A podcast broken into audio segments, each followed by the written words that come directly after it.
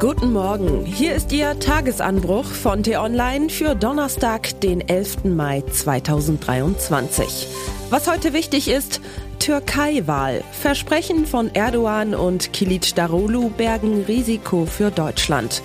Geschrieben von T-Online-Chefredakteur Florian Harms und am Mikrofon bin heute ich, Michelle Paulina Kolberg. Kemal Kilicdaroglu tritt in der Türkei am Sonntag gegen den Dauerpräsidenten Recep Tayyip Erdogan an. Es steht spitz auf Knopf. Die Umfragen sagen einen haarscharfen Ausgang der Wahl voraus. Es ist ein schicksalhafter Urnengang für die Türkei, aber auch für die Region, für Europa, sogar für die NATO. Wird Kilicdaroglu den alten Fuchs besiegen?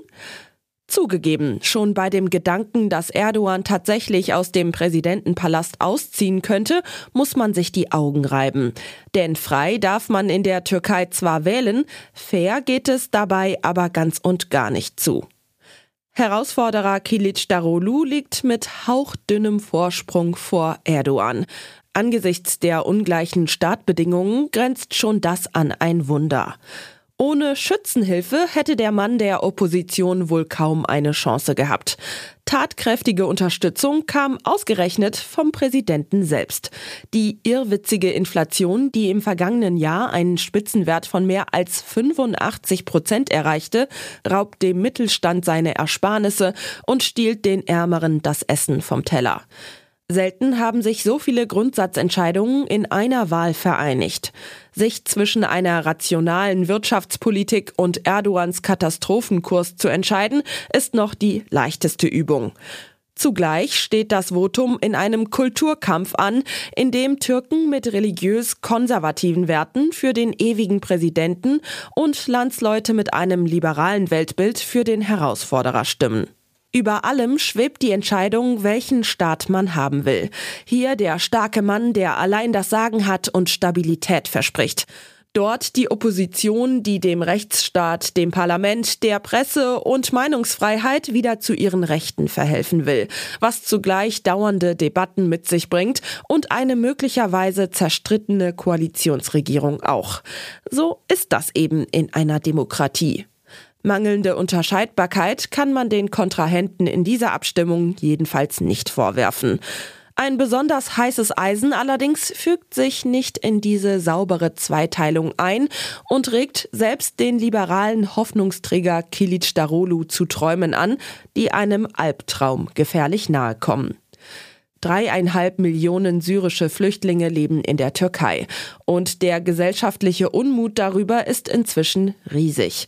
Die Gewalt nimmt zu, auch zu pogromartigen Szenen ist es schon gekommen. Die Opposition bedient sich der aufgeheizten Stimmung und wirft Erdogan vor, die Flüchtlinge ins Land gelassen zu haben. Binnen zwei Jahren will Kilic Darulu sie zurück nach Hause befördern. In Abstimmung mit der legitimierten Regierung in Syrien, womit er Assad und dessen Mörderbanden meint. Er bietet im Nachbarland den Wiederaufbau an, obwohl die Türkei schon zu Hause auf Jahre hinaus mit den Schäden des Erdbebens im Frühjahr beschäftigt sein wird. Für eine Verständigung mit Damaskus müsste die Türkei zudem ihre Einflusszone in Nordsyrien räumen, in der Millionen Syrer vor Assads Schergen Zuflucht gesucht haben. Es ist ein absurder Plan, aber Erdogan beeilt sich, seinen Herausforderer dabei noch zu überholen. Gestern hat er den Außenminister schnell noch zu einem Treffen mit dessen syrischem Kollegen geschickt. Der ersten derartigen Begegnung seit mehr als zehn Jahren. Russen und Iraner saßen als Vermittler mit am Tisch. Die Menschenrechte nicht. Sollten diese Pläne Formen annehmen, werden zahlreiche Flüchtlinge die Türkei tatsächlich schleunigst verlassen, aber nicht in Richtung Syrien. In Europa müssen wir hoffen, dass das irre Projekt zuvor an seiner Absurdität zerbricht. Andernfalls wird es auf den Routen Richtung Deutschland bald sehr voll. Es ist schon wahr, ein Machtwechsel in Ankara würde dem Verhältnis Europas zur Türkei die Chance für einen Neustart verschaffen. Aber eitel Sonnenschein herrscht so einfach leider nicht. Was heute wichtig ist. Finanzminister Christian Lindner gibt heute Nachmittag bekannt, welche Steuereinnahmen Bund, Länder und Kommunen bis 2028 zu erwarten haben. Es heißt, der Staat könnte allein im kommenden Jahr mehr als eine Billion Euro einnehmen. Nach monatelangem Tauziehen will der Bundestag ein Gesetz zum Schutz von Whistleblowern verabschieden. Es soll Hinweisgeber, die Missstände in Behörden und Unternehmen aufdecken, vor Entlassung und Repressalien bewahren.